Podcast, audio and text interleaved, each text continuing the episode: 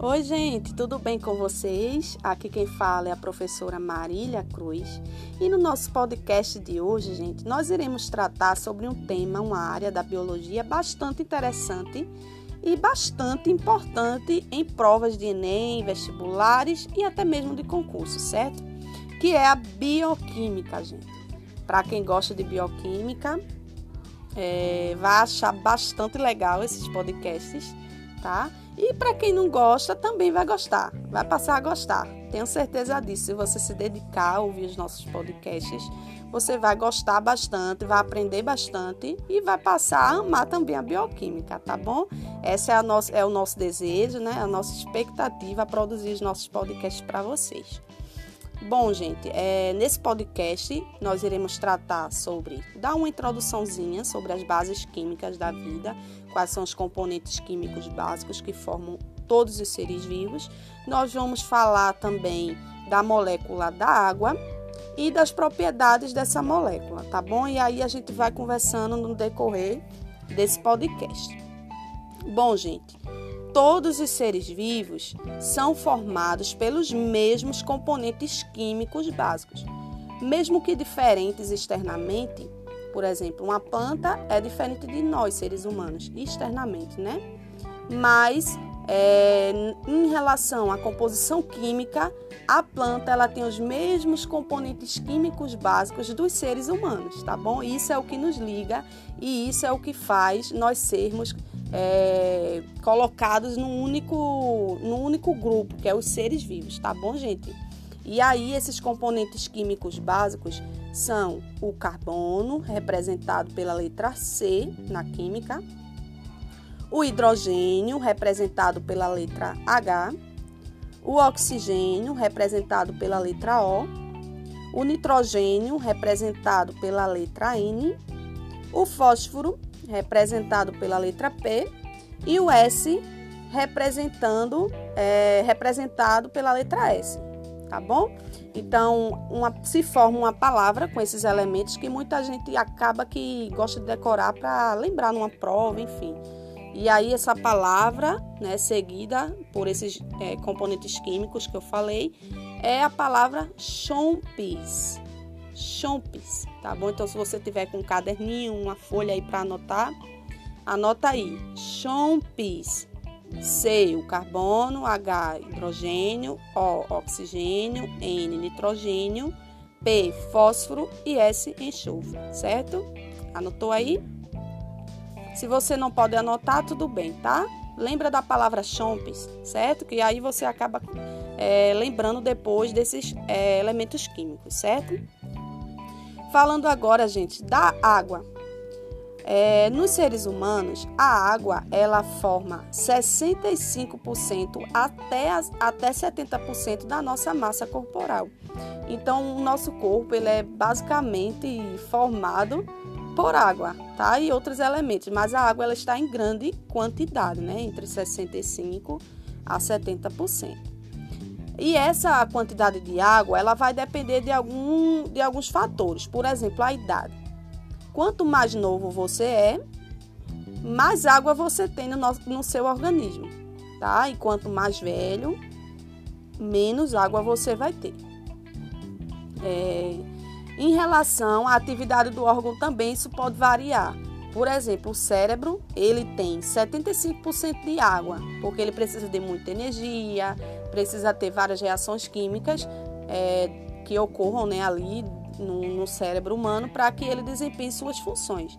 As células embrionárias também possuem uma grande quantidade de água, aproximadamente também 75%, enquanto que o tecido ósseo, por exemplo, só tem apenas 25% de água, tá, gente? Então, a depender da idade e da atividade do órgão, a quantidade de água encontrada ela pode ser maior ou menor, certo? Entenderam, né? Isso? Pronto. Aí agora a gente vai ver o que? Que a água, gente, além dessa importância na constituição dos seres vivos, ela também desempenha um papel fundamental no ambiente, né? Ela está presente no ar, na atmosfera, né?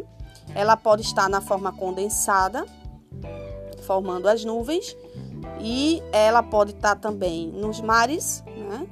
nas geleiras, nos rios, nos lagos. E esses ambientes é, é o local onde vivem diversos organismos. Então a água ela desempenha um papel fundamental aí na questão ambiental, tá, gente? É, falando agora um pouquinho sobre a questão da molécula, a nível molecular da água. Só recapitulando, porque a gente já falou sobre isso no podcast anterior, né? Que a água ela é formada, a molécula de água é formada por três átomos cujo dois átomos são de hidrogênio e um átomo de oxigênio, formando assim a molécula da água. E a fórmula molecular da molécula da água é H2O, certo? Gente, é, no conjunto, a molécula da água ela é eletricamente neutra, ou seja, ela não tem carga num conjunto, tá bom? Mas ela possui, possui, possui regiões diferentes que possuem cargas diferentes também.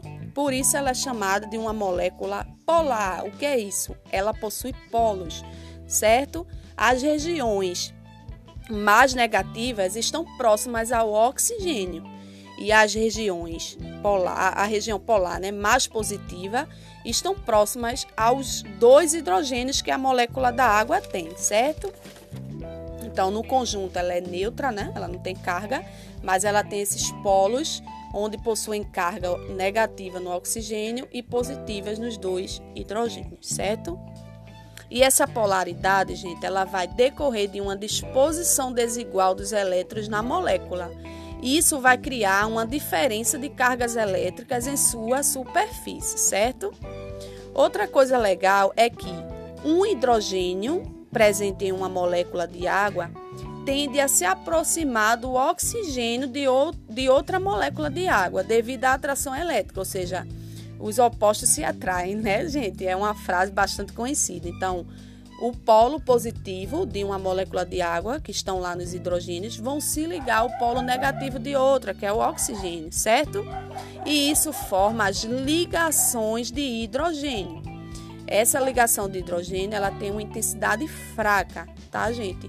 Mas como a molécula de água ela pode se ligar, vejam só, uma única molécula de água pode formar até quatro ligações com outra molécula de água. Então vão, vão ter é, vão ser várias pontes, né, várias ligações, na verdade, de hidrogênio e que fazem com que essas ligações não se rompam facilmente, apesar de ser uma interação fraca como, como se, é, se apresenta, né? Muitas ligações de hidrogênio na molécula de água, é, essas ligações não costumam se romper facilmente, certo? Isso é interessante também é, vocês se ligarem e prestarem atenção, porque para não confundir isso, tá? Que é uma interação fraca, mas que ela tem uma, uma, certa dificuldade em se romper devido ao número muito alto de ligações de hidrogênio presente nas moléculas de água, tá bom? É, em relação, gente, às propriedades da água, é, nós dividimos, vou dividir aqui para facilitar o entendimento em três, em três, em três tipos, na verdade. É, a gente tem as propriedades da água ligadas à temperatura. Se você tiver o caderninho aí, anote. Propriedades da água. Aí tem ligadas à temperatura, é o primeiro ponto. O segundo ponto é em relação à superfície. E o terceiro ponto, como solvente, certo?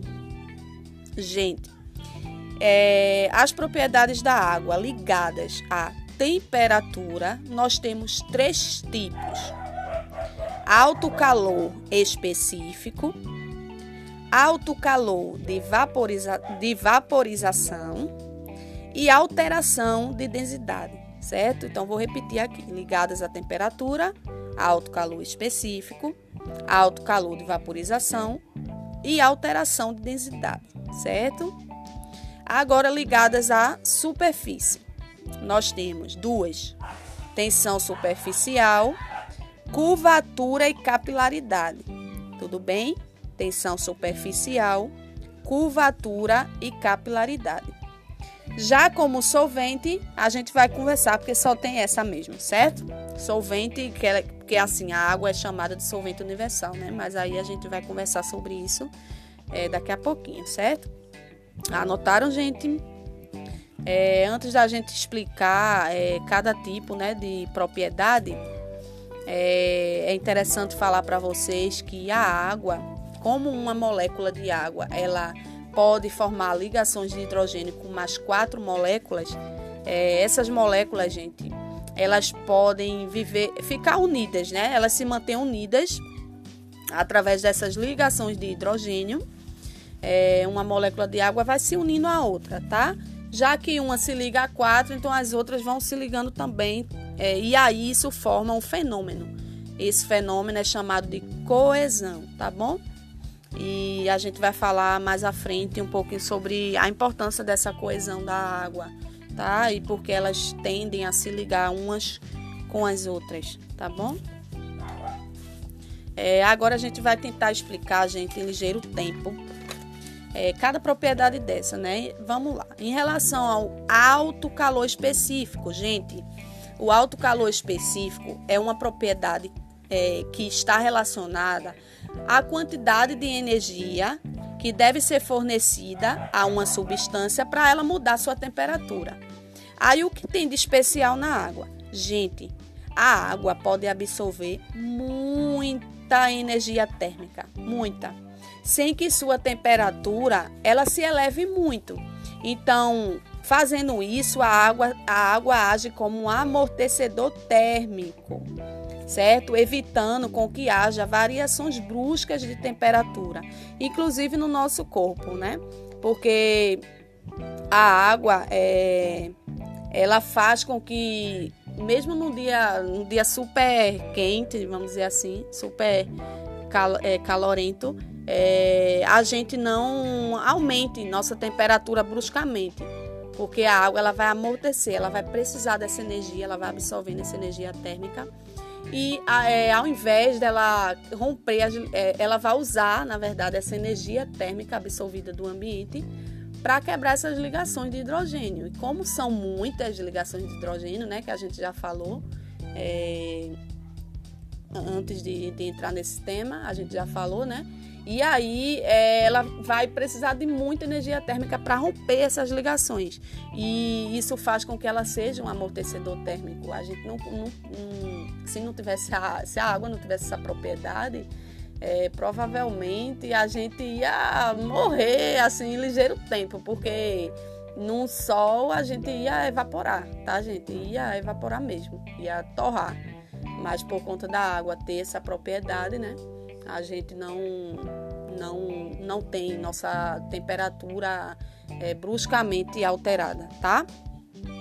Outra, cara, outra é, propriedade, alto calor de vaporização. É, gente, é, o alto calor de vaporização é a quantidade de energia necessária para converter uma substância no estado líquido para o estado gasoso, tá bom? E quando, é, quando evapora na superfície a água de um ser vivo, né? Falando da gente, por exemplo, quando a gente está correndo, a gente não sua, né, gente? Não perde água para ambiente. Aí a água, gente, na superfície, quando ela está saindo na superfície da nossa pele, ela absorve energia, essa energia do organismo, esse calor, né, produzido pela corrida da gente ela absorve essa energia e regula assim a nossa temperatura. Então, ela é um regulador térmico. Tá bom? Importante num quesito de transpiração da gente. E aí, a água para evaporar, gente, para ela passar do líquido, né, para o gasoso, ela precisa de muita energia térmica para romper essas ligações e formar o vapor. Então ela usa, né, esse, essa estratégia para evaporar, ela vai roubando a energia que tiver perto dela. Então isso é importante para a gente, porque quando a gente corre, que sua, né, nossa temperatura ela tende a aumentar, mas aí a água ela vai utilizar essa energia térmica produzida pela atividade física e vai é, ser liberada na superfície, absorvendo essa energia e é, transformando-se, saindo do estado líquido para o gasoso, tá? E isso é bastante importante para a gente, né? Também se manter vivo, tá?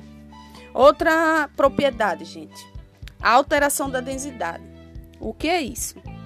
Isso também se chama comportamento anômalo da água, que é, por exemplo, quando o, a gente coloca uma pedrinha de gelo, gente, num congelador que vai colocar no suco lá.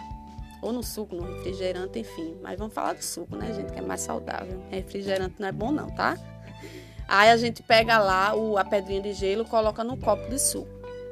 Aí o que acontece? A gente observando, a gente vê que o gelo vai flutuar, né, gente, na água. Por quê? Porque ele é menos denso do que a água, tá? Apesar de ser tanto o gelo quanto a água líquida, né, o suco, ser líquido, ser, ser água, formado por água, perdão, eles estão em estados físicos diferentes. Enquanto o suco está no estado líquido, o gelinho lá está no estado sólido. E esse gelo ele é mais leve, vamos dizer assim, mais menos denso do que a, do que o suco. Por isso que ele vai flutuar, tá? E esse comportamento anômalo da água, gente, é, é porque quando é, a maioria, vamos falar logo do, do geral para depois entrar na água, tá? A maioria, gente, da substância é, aumenta a densidade dela quando a temperatura diminui, ou seja, quando com a queda da temperatura, a densidade da maioria das substâncias tende a aumentar. Ou seja, elas se contraem, tá bom? Elas se tendem a se contrair. Aí aumenta, aí diminui o volume e aumenta a densidade. Já na água é diferente. Por quê? No intervalo de temperatura, que é de 4 graus a 0 graus, a água ela tende a se expandir. Quando ela se expande, ela aumenta o volume e diminui a densidade, se tornando menos denso. Então, por isso que o gelo flutua na água, que uma garrafa, quando você enche de água que coloca no congelador, ela tende a estourar por conta disso, porque o gelo, né, quando a água passa do estado sólido, do estado líquido, perdão, para o sólido, é, ela vai se expandir. Então, esse aumento do volume diminui a densidade e acaba estourando a garrafa de água do congelador, tá bom? É por isso que o gelinho flutua na água. É, agora, em relação, gente, a. Eu, já, eu falei aqui, viu? Lembrando: alto calor específico, alto calor de vaporização e alteração de densidade, que tem a ver com é, propriedades da água ligadas à temperatura, tá, gente? Essas três que eu falei são ligadas à temperatura. Aí agora a gente vai falar das duas ligadas à superfície, que é a tensão superficial e a capilaridade. Gente, em relação à tensão superficial, é, a água, quando ela está em contato com o ar, ou seja, na superfície, isso pode ser na superfície de um rio, de, de, de um mar, de, de um copo, de um suco, inclusive na superfície. É, essas moléculas de água, elas tendem a se afastar uma das outras, é, as, de, as da superfície em relação às de baixo, tá, gente? Então, elas tendem a se afastar e essas ligações de hidrogênio ficam que meio que, vamos, vamos falar, usar essa palavra, meio que esticadas. E é, isso gera uma, uma força é, de natureza molecular. Então, com isso, alguns animais, gente, é, pequenos, né? E alguns grandinhos também, lagartos, é, insetos, mosquitos, enfim. Quem não já viu, né? Um inseto caminhando na, sobre a água, é, um lagarto, enfim. Então, esses animais, eles conseguem andar sobre a água sem afundar, por conta da tensão superficial, que é essa, essa é, força de natureza molecular provocada pelo afastamento, o estiramento é, das moléculas de água da superfície com as é, no nível mais inferior, tá, gente? A que fica dentro, né, da, do ou do copo, enfim, na parte de baixo, tá? Eu acho que vocês entendem. É, aí agora falando de curvatura e capilaridade, gente, é, em contato com o vidro ou plástico em geral, é a água ela tende a formar uma, uma curvatura. É, vamos imaginar aí um, um, um, um tubo estreito, um tubo estreito com água. Aí na superfície, na parte da água que você olha assim na superfície, você vai ver meio que uma curvatura, tá? E essa curvatura, gente, ela vai se, se elevar à medida que esse tubo ele vai se estreitando, ou seja, quanto mais maior o diâmetro desse tubo, menor vai ser essa curvatura. E quanto mais fininho ele for, maior vai ser essa curvatura, ou seja, maior vai ser a altura dessa água, ou seja, ela vai subir, tá, gente? E a razão disso, né, dessa é, questão da água subir nos tubos, enfim, tem a ver com a coesão da água. Lembra que uma água ela vai se ligar a mais quatro e que uma água ela tende a se unir, uma molécula de água tende a se unir à outra, ou seja, elas gostam de viver juntas, ou seja, coesas, lembram da coesão da água. Então é isso que acontece é, em relação aos tubos, tá bom? Em relação à curvatura e capilaridade. Porque é, com, no, no, contato né, com o vidro e com o plástico, a água ela tende realmente a formar essa, essa curvatura já. E aí uma molécula de água, que está mais na superfície, né? Ela tende a ir puxando as outras que está mais embaixo. E isso faz com que a água ela suba, tá? Então, quanto menor o diâmetro, mais alta ela vai subindo, tá, gente? Isso é legal porque a gente compreende é, por exemplo, como é que se dá é, nas árvores, né? Árvores de uma, uma, altura muito grande e que a gente sabe que precisa de nutrientes e de água, né, para sobreviver. E aí a raiz ela, ela faz esse papel, né? Ela absorve essa, essa água do solo com, com os nutrientes, né, também os minerais. E aí, através da propriedade da água, que é essa de coesão e de capilaridade, ou seja, de subir por tubos, é, essa água ela vai ser levada lá para cima, tá, gente? Para as folhas, enfim, para as outras partes dessa planta.